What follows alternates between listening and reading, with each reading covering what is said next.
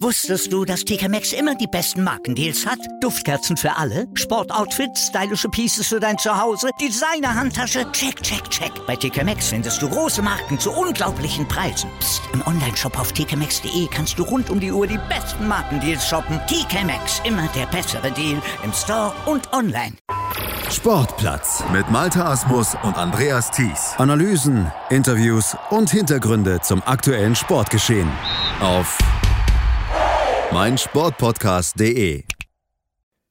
Der 24. März. In der Bundesliga-Geschichte ist das der Tag, der eigentlich alles veränderte. Manche Puristen und Hardcore-Traditionalisten würden vielleicht sagen, es war der Tag, an dem der Fußball endgültig seine Unschuld verlor. Denn am 24. März 1973 prangte plötzlich erstmals eine Werbung auf der Brust einer Fußballmannschaft der Bundesliga, auch wenn es damals offiziell noch gar keine war. Ja, das Trikot war natürlich äh, bombastisch, weil die Aktion, plötzlich was auf der Brust zu haben, ja völlig ungewöhnlich für Deutschland war. Es war eine Schnapsidee im wahrsten Sinne des Wortes, die einer Revolution gleichkam. Günter Mast, der Chef von Jägermeister, der trickste sein Logo auf das Trikot von Eintracht Braunschweig gegen den erbitterten Widerstand des DFB. Und erst der Gang vors Gericht machte endgültig den Weg frei für das Thema Trikotsponsoring im deutschen Fußball. Das war schon eine spannende Zeit und wir waren da noch ganz stolz. Und wie wir gehört haben, war es auch so, dass alle international, wenn sie Braunschweig hören, Jägermeister sagen, ach, ihr wart doch die Ersten hier.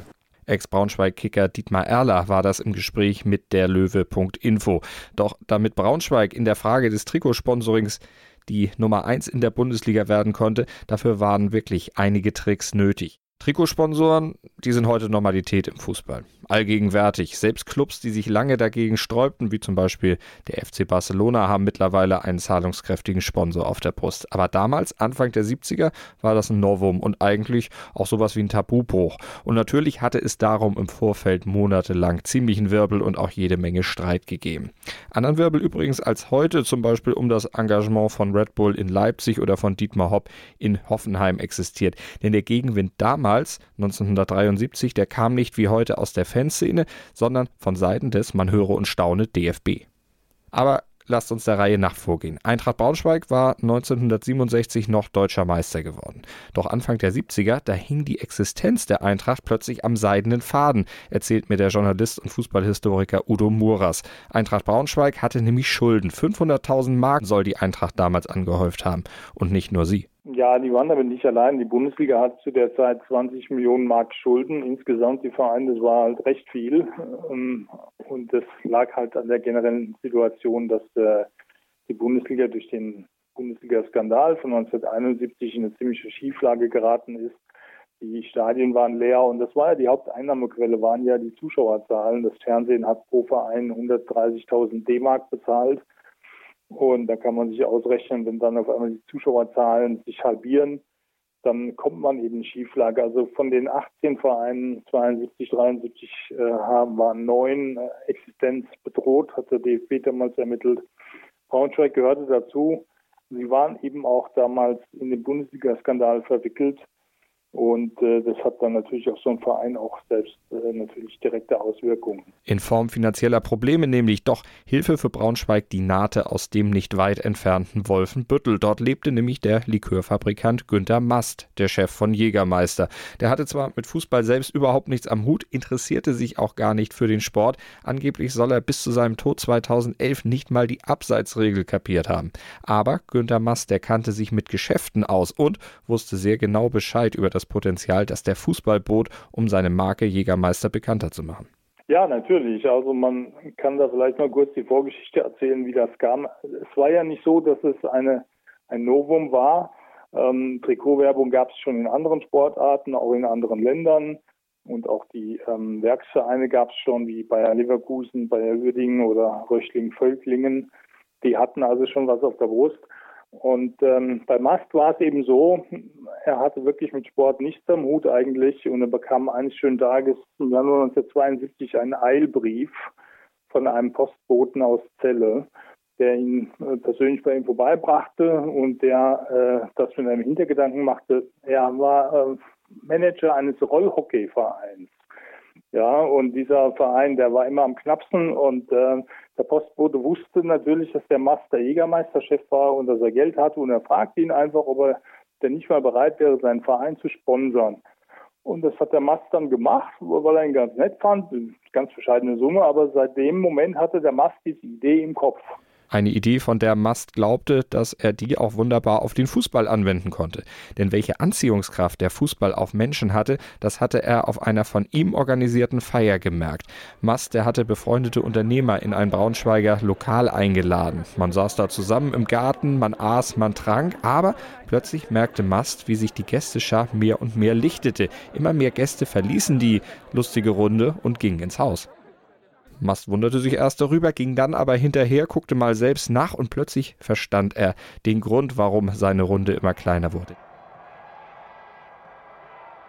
Drin lief nämlich Konkurrenzprogramm. Auf dem Kneipenfernseher gab es ein Länderspiel der deutschen Mannschaft. Da Mast eben kein Fußballfan war, hatte er bei der Planung seiner Feier gar nicht darauf geachtet, ob vielleicht gerade Fußball im Fernsehen zur gleichen Zeit lief. Doch jetzt fiel es ihm wie Schuppen von den Augen. Und er sagte sich, na, im Fußballumfeld, da lässt sich bestens Werbung betreiben und Gelegenheit, das dann auch in die Tat umzusetzen, bot sich dann bald direkt vor der eigenen Haustür. Und er kannte den Präsidenten an der Braunschweig, den Herrn Fricke, weil die beide mal als Journalist gearbeitet hatten für die Braunschweiger Zeitung. Und Braunschweig war ja auch in der Nähe von, von Mast, Mast Wohnort. Und dann haben die sich zusammengetan und die Braunschweiger Eintracht, wir hatten es schon geschildert gerade, war groß in finanzieller Not, war für jede Idee dankbar. Und dann sagten wir, Mensch, dann tun wir halt mit Jägermeister auf der Brust spielen. Und dann begannen die Probleme, nach denen du sicher gleich fragen wirst. Genau, denn der DFB fand das überhaupt nicht so super, wie man das bei Eintracht Braunschweig fand. Der Club war da relativ schnell von überzeugt, dass das eine gute Möglichkeit wäre, um eben diese finanzielle Lücke zu schließen. Aber DFB sagte, Geld und Fußball, das passt nicht zusammen. Ja, also so hat er es nicht gesagt, aber natürlich ähm, muss man wirklich die Zeit von damals ein bisschen anders verstehen. Also DFB war in erster Linie äh, war sein Hauptgedanke, dass der Spielbetrieb läuft und dass äh, das auch den Amateuren gut geht und dass keiner zu reich wird, sagen wir es mal so. Ja, also es war ja auch nur äh, Live-Spiele Bundesliga war ja nicht vorstellbar. Es, es gab äh, Gehaltsobergrenzen und ähm, das alles muss sollte bedacht werden und dann kommt das einmal so ein Verein daher und, und will Trikotwerbung machen und dann auch noch mit etwas, was sozusagen mit Sitte und Moral also nun gar nicht zusammenpasste, Alkohol und Sport. Und sie haben sich natürlich immer auf ihre Satzungen berufen. Und solange äh, das eben nicht erlaubt war, nach dem Vorstoß von Wormatia Worms 1967 hat man nämlich ähm, Firmenwerbung auf Trikots verboten, konnte man das also erstmal verbieten. Und die Braunschweiger haben sich dann ja den Trick mit dem Hirschen einfallen lassen. Wormatia Worms, das müssen wir kurz erklären. Die waren 1967 auch schon mal auf die Idee gekommen, ihre Kasse durch Trikotwerbung aufzubessern. Worms spielte damals in der Regionalliga Südwest und hatte Finanzprobleme. Ein Baumaschinenunternehmen wollte aushelfen, wollte im Gegenzug für einen finanziellen Obolus aber mit dem eigenen Schriftzug auf dem Trikot werben dürfen.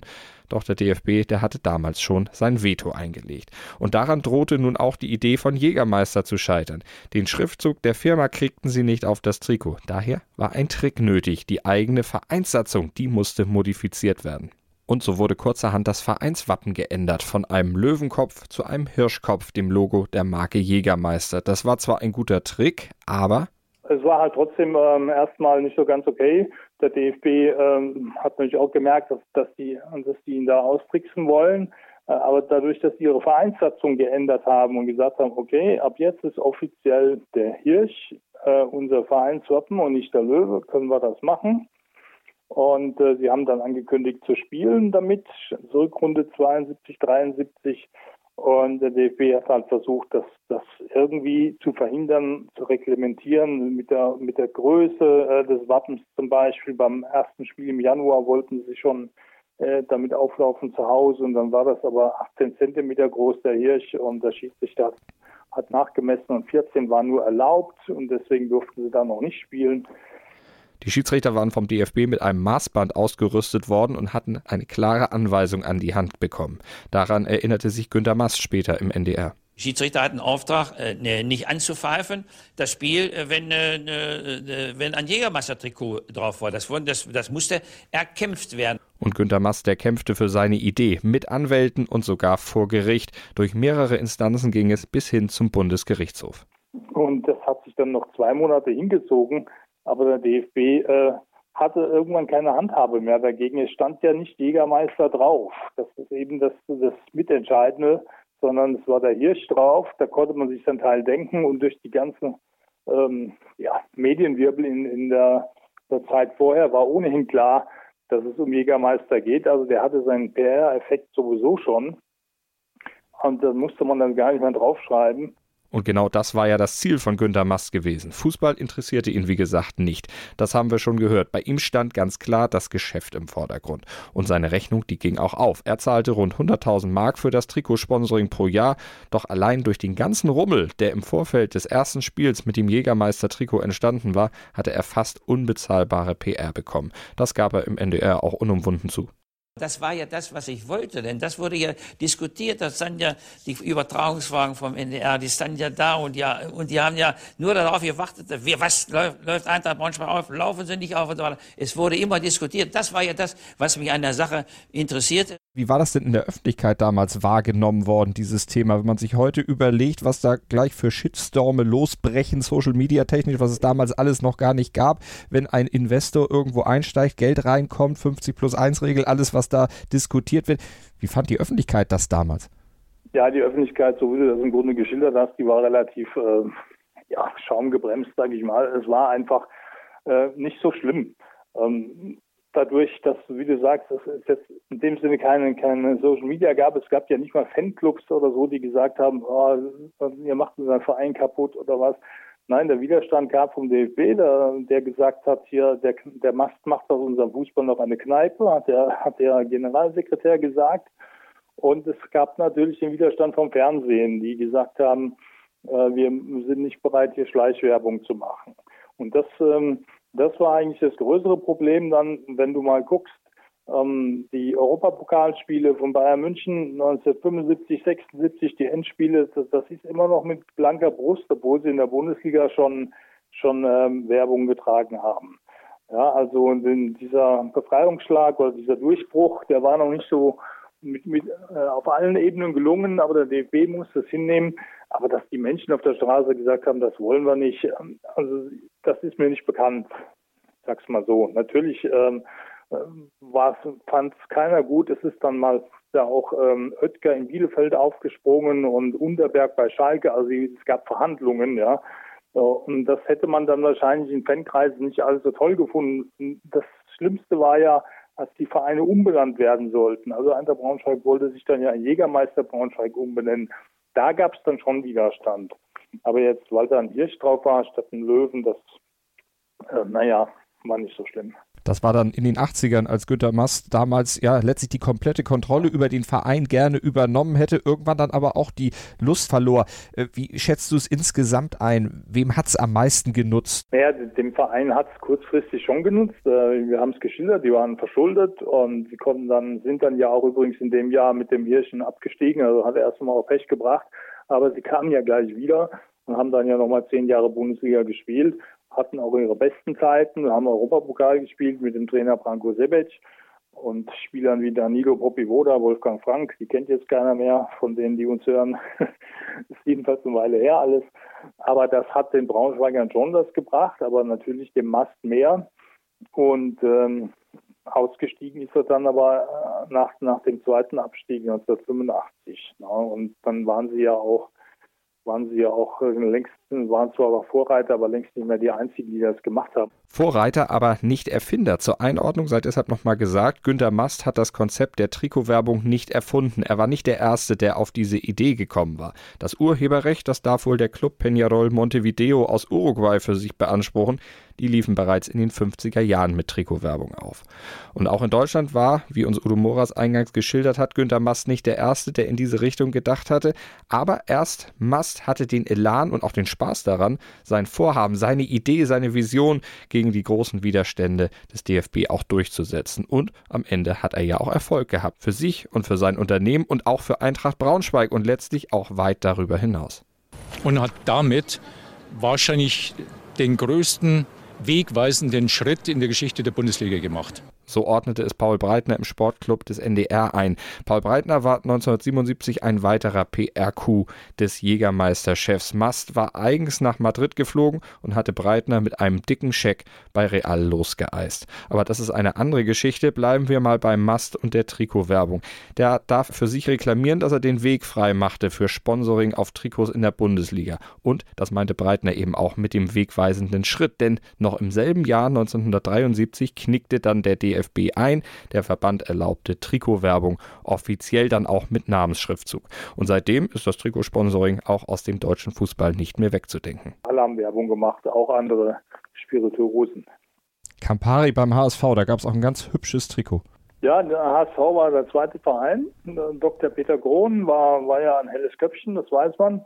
Er hat schon Januar 74 äh, sich dann Campari geholt und die haben dann auch die Saison zu Ende 73, 74 dann schon äh, durchgespielt damit, oder die Rückrunde. Und ja, dann gab es die ganzen Biersorten. Ich, ich, könnte jetzt auch Schleichwerbung machen, aber das waren komischerweise die, die da besonders schnell drauf gestürzt sind und dann noch alle zugelassen werden mussten. Wenn du diesen 24. März 1973 in der Rückschau einschätzen solltest, war das der Startschuss für die endgültige Kommerzialisierung des Fußballs? Naja, was heißt endgültig? Es, es, war, es war eine Revolution, so hat Günter Netzer das gesagt. Und äh, klar, es hat halt ein bisschen gedauert dann noch. Also es, es gab immer noch Widerstände. Ähm, manche haben, äh, erst FC Köln hatte erst 1979 Werbung gehabt und Schalke hat für sich selber geworben. Da stand auf einmal Schalke 04 drauf, vorne auf der Brust. Normal stand hinten, wenn überhaupt. Aber klar, also es war auf jeden Fall ganz, ganz wichtig. Aber die endgültige Kommerzialisierung, ja, wenn du so willst, war die schon ein bisschen früher durch den Bundesliga-Skandal, nach, nachdem der DFB ja die, ähm, die Lehre gezogen hat, wir können jetzt die Gehälter nicht mehr begrenzen und die Ablösesummen, also da wurde die freie Marktwirtschaft überhaupt erst erlaubt, das war 72. Nur hatten sie eben mit der Werbung noch Probleme. Aber es war auf jeden Fall ein Meilenstein. Aber es war ja immer noch kein Vergleich zur heutigen Zeit mit, mit den ganzen Medieneinnahmen. Wenn du überlegst, dass erst 1991 erstmals äh, im PayTV Bundesligaspiele übertragen wurden. Also es war ja nach, auch nach Mast noch äh, fast 20 Jahre undenkbar, dass ein Bundesligaspiel live übertragen wird. Mhm. Ja, damals ging man ja auch noch davon aus, auf Seiten des DFB, dass eine Fernsehübertragung ja letztlich äh, dem Produkt schade, weil keiner mehr ins Stadion geht.